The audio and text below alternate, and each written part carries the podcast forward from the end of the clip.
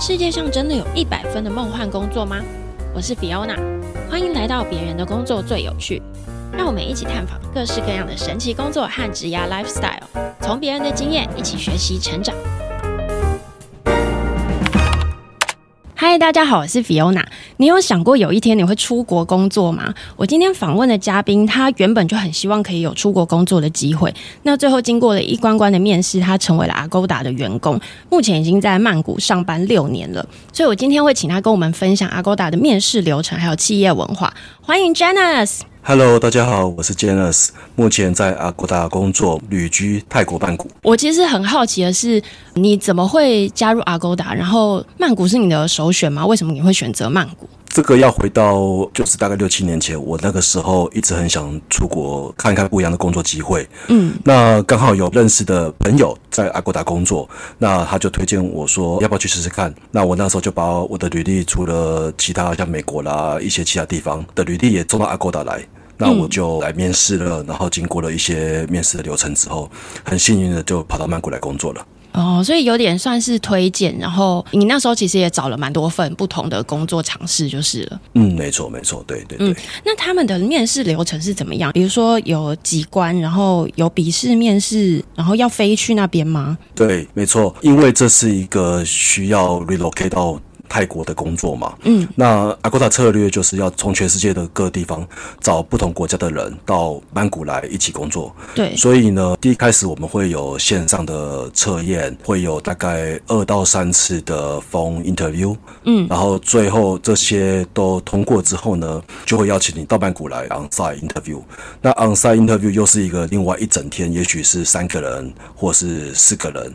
呃，一整天的 interview 是说三个人、四个人来 interview 你这个人，呃，然后一整天，对，对，三或四个 sessions，所以一个 sessions 可能是一小时，然后总共一个上午或者是一个下午这样子。那那个面试，如果你真的要飞到曼谷啊，他们是会付机票，嗯，还是你全部都要自费？公司会出，而且公司会安排你的住宿跟机票。哦。不过现在有一点不太一样，因为是 pre-COVID 的时候。那 post COVID 之间，因为很难把人移动嘛，对，所以我们在 post COVID 之后呢，就几乎全部采线上。那但是一些比较 senior position，比如说你是一个 senior engineer，或者是你是一个 senior manager，公司还是会希望你到曼谷来 face to face。哦，那如果是一个刚毕业的学生的话，可能就是线上谈个三四次之后，我们就会提供 offer。以前在疫情之前是大家都需要见过，可是现在是比较资深的人，他们才会让他直接飞到曼谷去面试，这样。嗯，对对对，对。哦，可是疫情现在感觉已经有趋缓了，所以制度上还是没有改变，还是以后就可能会维持这样子了。我觉得，因为我们公司的文化很讲究人跟人之间的 communication，嗯，所以我相信最后大家还是会希望说，呃因为我们很讲究 cultural fit。那 culture fit 很需要一些时间的相处，随着未来的旅行越来越方便，也许这样的制度会回来。嗯，有可能。那他们很强调职场文化的话，在面试的时候，他们会怎么评断你适不适合我们这个职场文化？嗯，这件事情其实可以从很多的小细节去观察。我举个例子好了，嗯，像我们是工程背景嘛，所以我们的面试内容都会提供一些问题，然后面试者就要来提供一些解决的方法。对，那你会发现说，有些人是比较外向，他会很乐于跟你去分享他的想法，不管他的想法多么的粗糙，他就会一直讲出来，一直讲出来，一直讲出来。嗯，那同时间呢，讲讲就是 speaking out。那像这样子的个性，就是我们会认为适合在团队工作上比较有帮助。哦，但如果是有些人只是默默的自己解题，然后也许五分钟过后蹦出一个很棒的解法，但这样子反而不利于团队工作，所以这些都是很小的观察点。哦，原来是这样，所以它重点反而是这个参与的过程，嗯、团队合作的过程，而不是说真的出来的那个结果好不好？哎，好特别、哦。对，而且像你讲话是否尊重彼此，是否有比较粗鲁的讲话风格，这些都是我们很关心的点。哦，所以如果太粗鲁，他们会觉得这样不行。我们不喜欢这样子讲话风格的人，就是比较喜欢更顺畅的工作环境。可以直接，可是要保持尊重。嗯，那你在 Agoda 的工作内容大概是什么？可以跟我们讲一下吗？因为我们刚刚有听出来你是工程师。好哦，我在 Agoda 的工作负责是在 data mining 这一块。嗯，那简单讲就是，我相信各位听众都知道。Agoda 的价钱经常都是最棒的。那我的工作内容就是我们会去市场上询价，然后拿到一堆的资料之后呢，去寻找一个 pattern，然后调整 Agoda 的价钱。我的工作内容是我们会去写程式，去市场上取得价格。嗯，那同时间我们会有一些我们自己内部很复杂的演算法，去产生一个价钱调整策略，去确保说我们的 Agoda 消费者能够享有最棒的价格。同时间，Agoda 也拥有一定的利润，那这就是我的工作内容。你刚刚是简单的讲给我们听，但其实是程式完成这些事情的这样子。嗯，可以这么说。那你实际上班之后，你觉得这个是一个工作压力大的环境吗？压力大。这件事情，我的想法是，它非常取决于你怎么去定义压力。实际上班之后，我会不会觉得这是一个压力大的环境吗？就我个人来讲，我不会觉得这是一个压力很大的环境。我觉得每个人对压力的感觉不一样。那我想举个例子好了，在 Agoda 工作的话，其实它的 work-life balance 是非常棒的。Oh? 我们其实没有太多的 deadline 的问题，我们也不会有个人在后面跟你说我的功能呢，我的需求完成了吗？其实这件事情是是不存在的，嗯，所以对有些人来讲，这是一个很棒的工作环境。根据我以前在台湾工作的风格相比，台湾比较多会被 deadline 追着跑。对，但 Agoda 很有趣的是，每个 engineer 都会有 side project。我们除了在原本的 team 需要完成的目标之外呢，我们也会有一些自己需要去发展的 side project。嗯，这是规定的，每个人都要有。这其实不是规定，这像是一个产生出来的文化。哦，对，而且 Agoda 是我待过的公司里面。One on one 做的最确实的一间公司，我们几乎每两个礼拜就会跟 reporting line manager 去做 one on one。两个礼拜？嗯，对。然后我一直到现在，我都还会跟我的 manager 的 manager，也就是上两层去做 regular one on one。哦，可是他这样子，主管的时间不会被切分的很细节吗？他会占掉很多时间，都是在跟下属的沟通。但这件事情在你们的企业文化里面，觉得是。很重要，必须做的。对，这是一个必须做的事情。哦，当然频率会不一样，你成绩差越多，他可能就是一个 quarter 或是三四个月才跟你聊一次。了解。但他想要确保这个沟通是存在的。嗯，对。那刚刚提到说压力嘛，为什么会这么做呢？我们都会有 side project。那我们很像是说，我们需要自己去创造一些价值，我们要去证明说，我们能够有一些 contribution，也能够有一些 impact，然后 to bring some value。那这件事情呢，其实有点像创业者的过程，没有人告诉你说你应该做什么，因为主管跟你 one on one 的时候，也不会说 Janus，你这件事情你去做，他比较像是说 Janus，呃，这个 quarter 你想要做什么事？哦，所以我们是一个 bottom up 的的文化，那对很多人来讲，我想这是一个很不熟悉的风格，也是一个压力。你自己要决定你要做什么的时候，有些人可能就会一片空白，然后压力就会很大，对不对？对对对，但我是蛮 enjoy 这个状况的。对啊，因为这跟台湾真的很不一样，然后也不会有 deadline 的话，听起来对台湾的工程师来讲应该是蛮梦幻的吧？deadline 当然还是存在，只是它是一个很合理的 deadline，对，比较长期的，不是那种真的短期几天就要赶出来的东西。没错，没错。嗯，那你们在同事的组成上面，泰国人居多吗？还是他真的就是完全跨国，所以就是各式各样的国家的人都有？如果是 pre-COVID 的话，也许大概有五成都是外国人，然后现在可能也都还有四十 percent 都是外国人吧，我想。哦，所以其实因为疫情的关系，蛮、嗯、多外国人离开的，是这样吗？对啊，因为我想疫情过后，有些人会觉得说家人很重要，哦、家人想要回家。没错，没错。真的？那在跨国合作上会有什么沟通上的问题吗？我们对公司主要使用是英文，我的泰文还是非常糟糕。但，你会讲吗？不太会讲，嗯，真是很丢脸，来了这么多年还是讲的不好。所以主要英文其实就足够了，呃，也不用泰文也没关系。不用不用，嗯，曼谷是一个很特别的城市，你可以不用泰文，可以可以生活的很好。嗯，那在沟通上面呢，还在台湾的时候，经常会有一种错误的刻板印象，觉得海外大家的英文都很好。但其实呢，对这个世界上大部分的人来讲，英文都不是母语，所以我们必须都使用不是母语的语言去做一个有效率的沟通。那一个是一个挑战，但同时也是一个很有趣的过程。嗯，那在那个工作态度上面，各个不同的国家的人有什么特殊的地方吗？我印象比较深刻的是讲话的方式吧。哦，比如说。泰国人好了，或者是像台湾人，我们比较亚洲文化的，我们讲话就会比较迂腐。我们比较不会很明确的去把自己的想法讲出来。为什么我觉得这个不行？为什么我觉得那可以？如果我们要做到这件事情，我们需要一二三。三个步骤，举例来讲好了。对，那我们很常会说，OK，我会去试试看，然后不会去给一个很明确的 yes or no。嗯，特别是泰国人，因为泰国的文化里面，他们更追求一个服从的个性。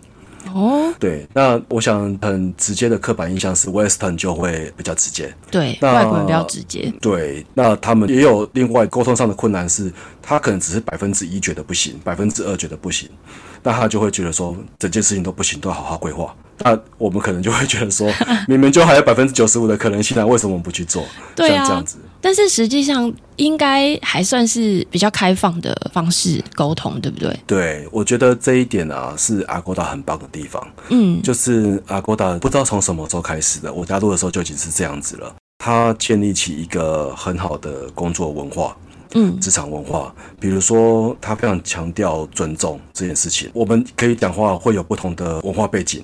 也许有些人没有恶意，但讲话很直接；有些人讲话可能会用比较多的赘字，但去表达一个委婉的 say no。嗯，但是不管你是什么样背景的人，我们最终都会建立在我们不该去无意义的批判，然后 get into personal。这个是 Agoda 文化里面很强调不可以拥有的事情。所以，当你加入一个这样的团队的时候，慢慢你就会习惯说，只要没有 get into personal，其实都是好的对话。嗯，而且每个人就会更勇于发表自己的意见。对对对，我们也很强调 speaking out 这件事情。如果又回来台湾工作，你会不会很不习惯？我相信台湾也是很开放的。对 对对，因为你一直很强调企业文化，我觉得这一点真的是很多企业可以好好学习的地方。因为我们会强调这个东西，但是好像在面试的时候，我们会更想要去了解说。他会什么东西啊？然后他有什么技能啊？可是，在企业文化上面，我觉得面试的时候好像比较少去关注这一块。嗯，对，我，觉得也应该要好好的把这个东西建立起来，好像会更好。嗯，同意，非常同意。希望将来回台湾的时候，可以也把一些这样的经验带回去台湾，让更多人享受这样的过程。对啊，那福利呢？就是 Agoda 的福利是好的吗？还是你们订房会比较便宜之类的？工商时间。今天想推荐一张疗愈专辑，名称是《诗语带萧花》，作曲家是出身台南的林明仪。他的工作是电影和广告等各种配乐制作，特别喜欢日系文化。音乐圈的偶像是坂本龙一，他的曲子听起来很有日系的美感，就像是宫崎骏电影的配乐一样，每个音符会构筑成一幅幅的画面。我放这首《幽玄之森》，让你们试听看看。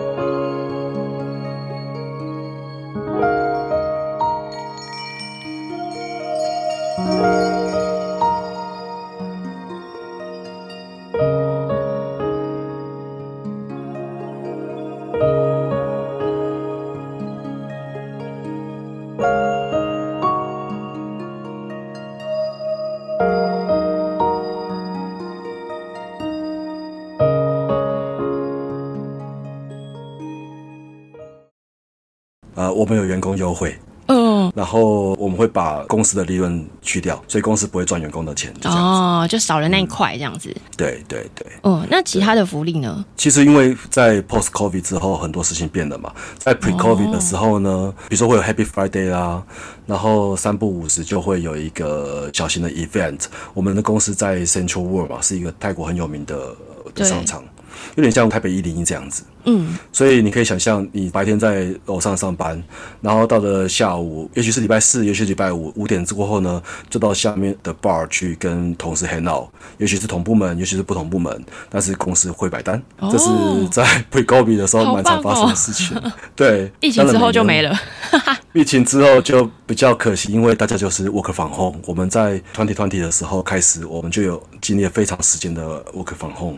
嗯，所以现在就比较少有机会，一直到现在。呃，我们下一个礼拜去公司两天，嗯，还是没有完全回到全部都进公司，但五天里面有两天进公司这样子。嗯，对对对对对。我从刚刚的每一个问题听起来，因为 Agoda 是跟旅游业非常非常相关的公司，所以疫情是不是真的影响到你们公司营运很多？你们那时候在疫情的期间有没有遇到真的大幅的裁员啊？然后当时在公司里面是什么样的氛围？可以给我们分享一下吗？在疫情期间呢，也就是从 twenty twenty 开始的时候，嗯，我们裁了四分之一的人。哇！如果我没记错的话，大约是在五月中吧。那个时候的 forecast 非常差，所以那个时候我们已经 work from home 了。对，所以就裁了百分之二十五的人力。那时候非常的超现实，我会这么说。嗯，因为如果说大家都还在办公室，然后突然就有人被裁掉的话，那可能会觉得说，哎，为什么你要走了？然后看到有人在收东西，那感觉我我想会是非常悲伤的。对。可是因为疫情间，所有的人都是在家工作，然后你你也不知道他走了是吗？几乎我们都会有认识的人离开，但是我们没有经历过面对面的分离，就只能线上的大家啊，比如说知道你要离开了，我们就是开个 video call，然后好好的 say goodbye。但是你还是会有种不真实的感觉。对，那留下来的会觉得有点庆幸，因为那个时候对未来非常不确定嘛。嗯，同时间又会对离开的人感到非常的忧伤。我想那时候我同事用一个非常棒的例子，就是在电影里面，呃，Star Wars 一个。盘子就二分之一的人不见。对，我的同事说，有一种电影的既视感，一瞬间就有四分之一的人不见。然后你上内部通讯软体里面，你想要找个人去问话的时候，发现他已经离开公司了。那种感觉，呃，失落感会是，并不是在第一时间发生，而是在呃第二个礼拜、第三个礼拜才发现说，哎，为什么好像我认识的人就这样消失了？然后好像生命中的某部分体验就被切掉了，感觉。对，我刚刚起鸡皮疙瘩，我觉得好可怕哦，这种感觉。裁员发生的当下，因为那个时候大家都是在家工作，你们是收到信，还是说突然间跟人资安排会议，是什么样的情景？那一天我们有个 town hall，也就是全公司的人都会参加的一个聚会。对，那疫情前是实体的，疫情中就是线上线上。那那一天，CEO 就宣布说我们必须要裁员。那当然，他也给了很多理由。那他最后就是在汤后的一个小时之后呢，如果需要离开的人就会收到一封 email。哦，一小时之后，如果你收到信，你就知道你是要离开的人。对，好突然哦。那我再问一个哦，因为我之前有做过一集是那个台湾被外商之前的人，然后有人回答跟我说，他说外商的裁员都是立即执行，他完全不会让你再进办公室，也不用交接，他私人物品就会直接帮你寄到家里去。所以 Agoda 也是这样子吗？也是，就是即刻执行。对，被 lay off 的话，你就是马上就被关账号。对，但是不需要交接之类的嘛？嗯、因为那这样子帮他接手工作的人会不会觉得很困扰，或者是说为什么他们会选择这个方式，然后连交接都不用？我想从企业的角度来看，是一种分散风险吧。我们平常工作的时候呢，我们其实不会有一个人特别专注在某一个领域。所有的 project，所有的 task 都是由一个 team 去共同完成的。嗯，所以几乎不太会有发生说什么事情非得要某个人去做不可。哦，嗯，平常工作就是这样。所以我们刚刚的例子，从裁员的例子听起来会非常的悲伤。但换个角度想，像平常我们在安排假期的时候，可能我是安排一个两个礼拜、三个礼拜的假期，我也不需要去交接，因为我们永远都是一个 team 在运作，那彼此都是彼此的 backup。代理人的制度就很完善，而且你们很强调团队工作，所以。就不用担心说一个人、两个人在不在，会不会对团队的工作造成影响？嗯，对，没错。这一件事情也是非常值得学习。嗯，而且在 capacity 的估算上面呢，是以 team 为单位，并不是以个人为单位。嗯，所以也难怪你们那么重视团队合作，因为你们所有的东西其实都是团队一起完成，而不是说你个人的 performance 好不好之类的。对。那当然，个人的 performance 还是会回到你对 team 的 contribution，这是从另外的角度去观察。嗯，但是它绝对不是建立在说你一个人完成了多少的任务，然后做了多少的 task。这么说好了。像现在疫情，我们感觉也已经趋缓了。那在 Agoda 的内部有没有不同的氛围，或者是觉得，哎，公司现在又稳稳的开始回归这样子？对，我刚刚应该补充，我们在 twenty twenty 的时候真的受伤非常重。对。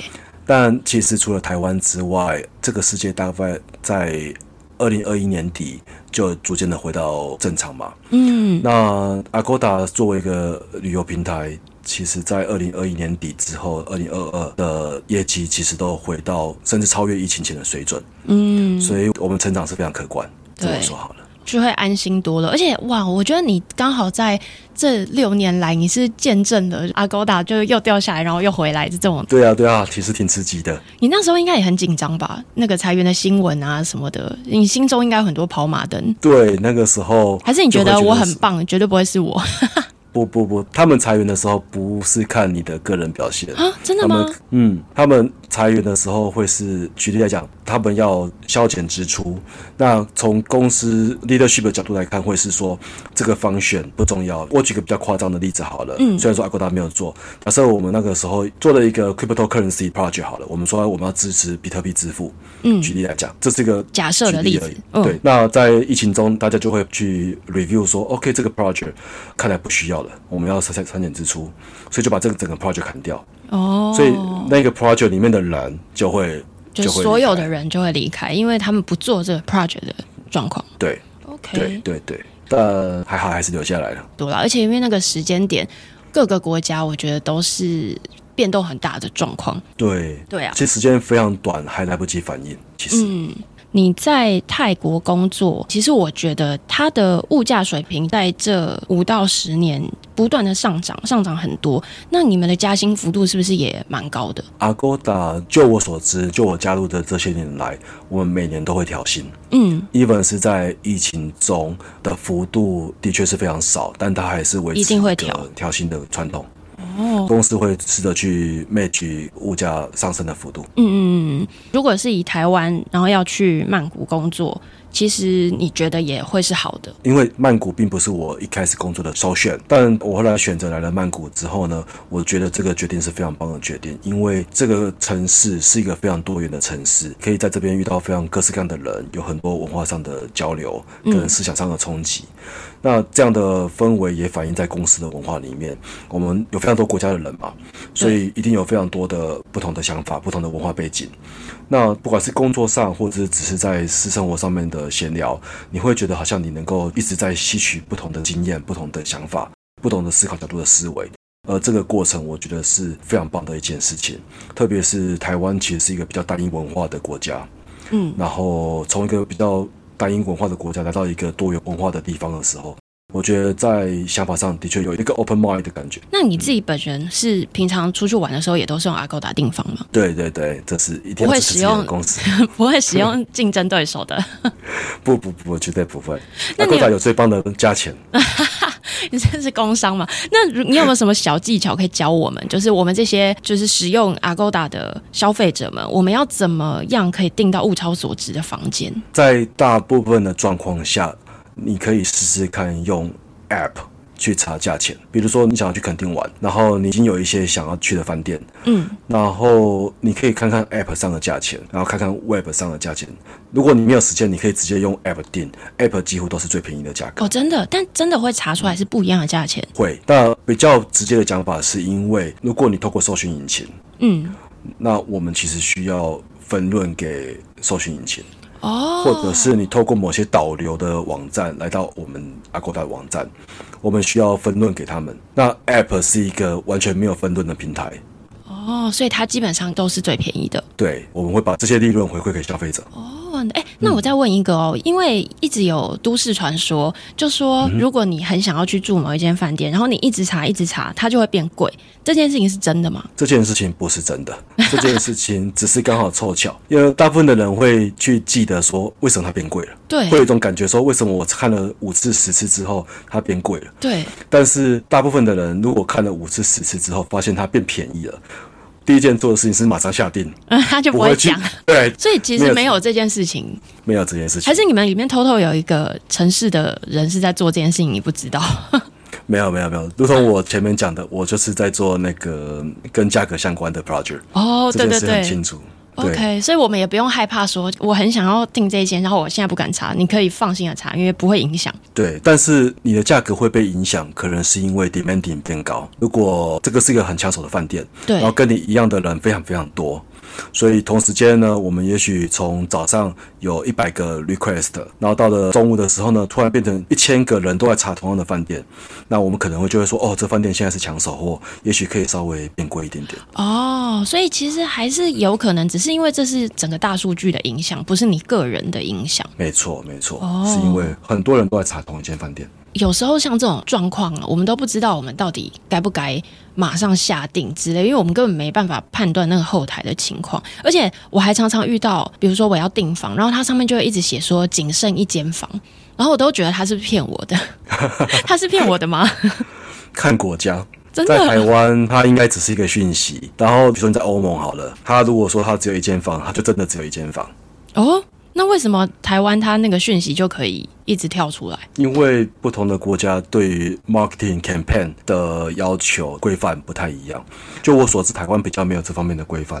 哦。然后欧盟就会对比较保护消费者，所以业者就不可以用一个虚假假设的讯息。嗯，对。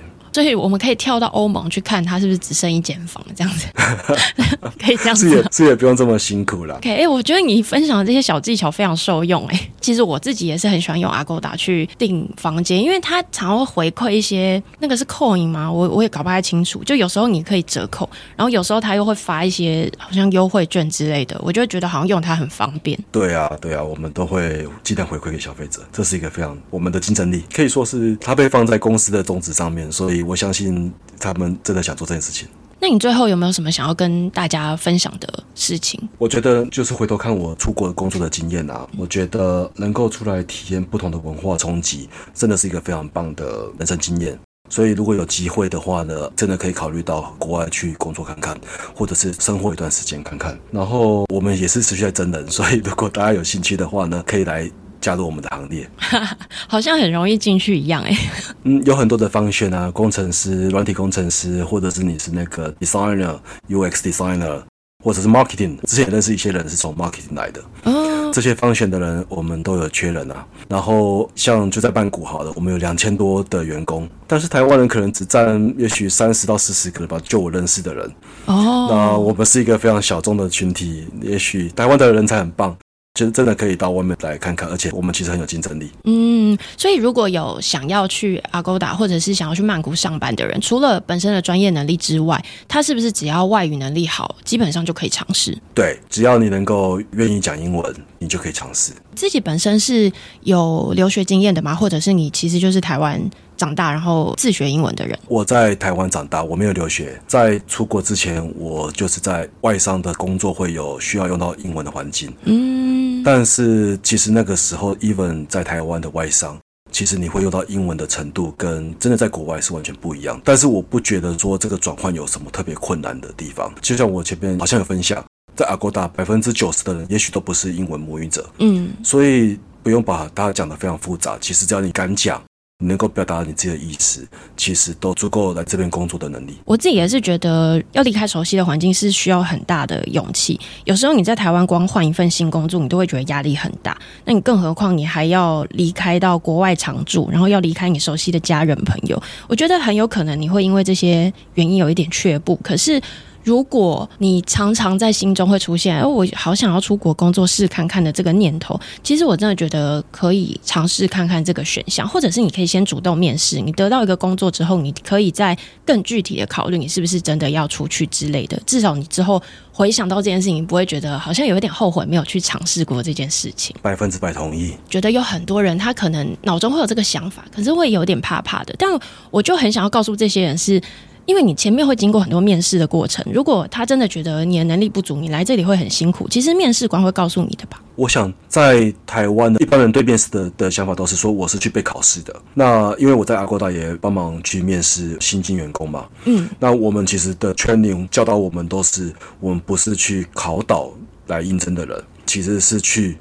寻找我们彼此是否能够一起工作的机会，所以可能包含他的基本能力，可能包含他的团队合作的能力，或者是像你刚刚提到外语能力。对，那这些东西都不是我们去贬低一个人的原因，而只是我们现在不 fit，不表示说你是一个很差的人。对，那我们会跟你分享说，为什么你现在这个阶段不适合我们，或者我们不适合你。不代表说你不能够再去尝试，不能够去改变，去 improve yourself，然后再来尝试的人。嗯，even 不是 Agoda，even 是这边本土的企业，这边的国际观跟这边的待遇，跟这边的成长的机会，目前都是一个后市非常可观的环境。举例来讲好了，这边很多的泰国本土企业，他们也会用很多外国人。嗯，那你也不需要会讲泰文，但他们还是愿意用国外的人进来去跟他们本国人一起工作，是因为他们希望借由这样的文化交流，去创造更多的企业成长。那同时间，因为东南亚的 base 很低嘛，过去它是一个比较贫穷的环境。但是它现在经济的成长也一直在起飞，同时间很多的跨国企业会到这边来设公司，所以 overall 来看，我觉得这边的机会蛮可观的，嗯，是一个蛮推荐的地方，就是正在蓬勃的成长中。没错，不管是泰国、马来西亚，甚至是印尼，都有一些机会。对，我其实非常有感，我们常常去曼谷玩。从很久以前，我们觉得那里好像买东西很便宜，但其实近几年，如果你有去曼谷，你就会发现他们其实物价涨很多。有时候你在一些比较漂亮的店、比较有装潢的店，它价钱已经跟台北差不多了。我觉得，嗯，对，甚至有些地方其实已经超越台北的。价价位了，真的就已经跟我们以前想象的不太一样了，就会觉得说哈，现在曼谷已经是这个价钱，所以这也代表他们整产业一定也会越来越蓬勃发展。我甚至在有一次去曼谷玩的时候，我看到那个是 Central World 吗？还是哪边的商场的一楼，然后他很多卖那种预售屋的建商的建案，对，表示他们的房产也开始在发展了。嗯，他们的房地产啊，他们的一些奢侈型消费品。对，也越来越多。对啊，给大家参考。如果大家有兴趣的话，也可以 Google 一下这些相关的资讯。这样，我觉得可以试试看。然后你试了之后，你可能也会知道你有哪里可以更好的。而且刚刚有讲啊，出国，如果你真的可以走到最后一关出国面试，他其实会负担机票住宿，诶，所以你也不用担心你会有什么损失，完全没有。哦，对啊，而且还有 relocation package 哦，什么意思？就是会帮你付搬家费用。真的吗？所以你那时候得到了工作之后，你要搬家过去，他也会帮你付，你只要负担之后的房租就可以了。对，在 on board 第一个月，公司会提供你饭店的住宿，所以第一个月来的时候呢，你就是住在饭店里面，然后你就可以利用那段时间去找房子啦。那等到你 settle down 之后呢，你的原本在台湾的东西。就会有搬家公司帮你搬过来，很好哎、欸。那你真的是不用准备什么啊？呃，对，人来就好了。这么重要的事情，你刚刚应该要跟大家讲，会有更多人想要去 Agoda。今天这一集就是让大家知道一下，诶，在曼谷工作是什么样子，然后阿勾达的企业文化啊、面试流程，然后还有你真正可以在那里感受到的事情。我们这一集比较没有提到的是跟泰国人一起工作的文化，但如果说你对泰国的职场文化有兴趣的话，其实我们在三月的时候上过一集是职场文化跟台湾的不同，然后还有呃共享办公室在那边工作的一些内容，我觉得大家也可以去听那一集看看。今天很谢谢 Janice 来，好，谢谢谢谢。Fiona，大家拜拜，拜拜。如果你喜欢我们的内容，欢迎订阅《别人的工作最有趣》，并分享给你的朋友们。也可以在 FB 和 IG 搜寻“别人的工作最有趣”，找到我的账号。非常期待大家的回复，拜拜。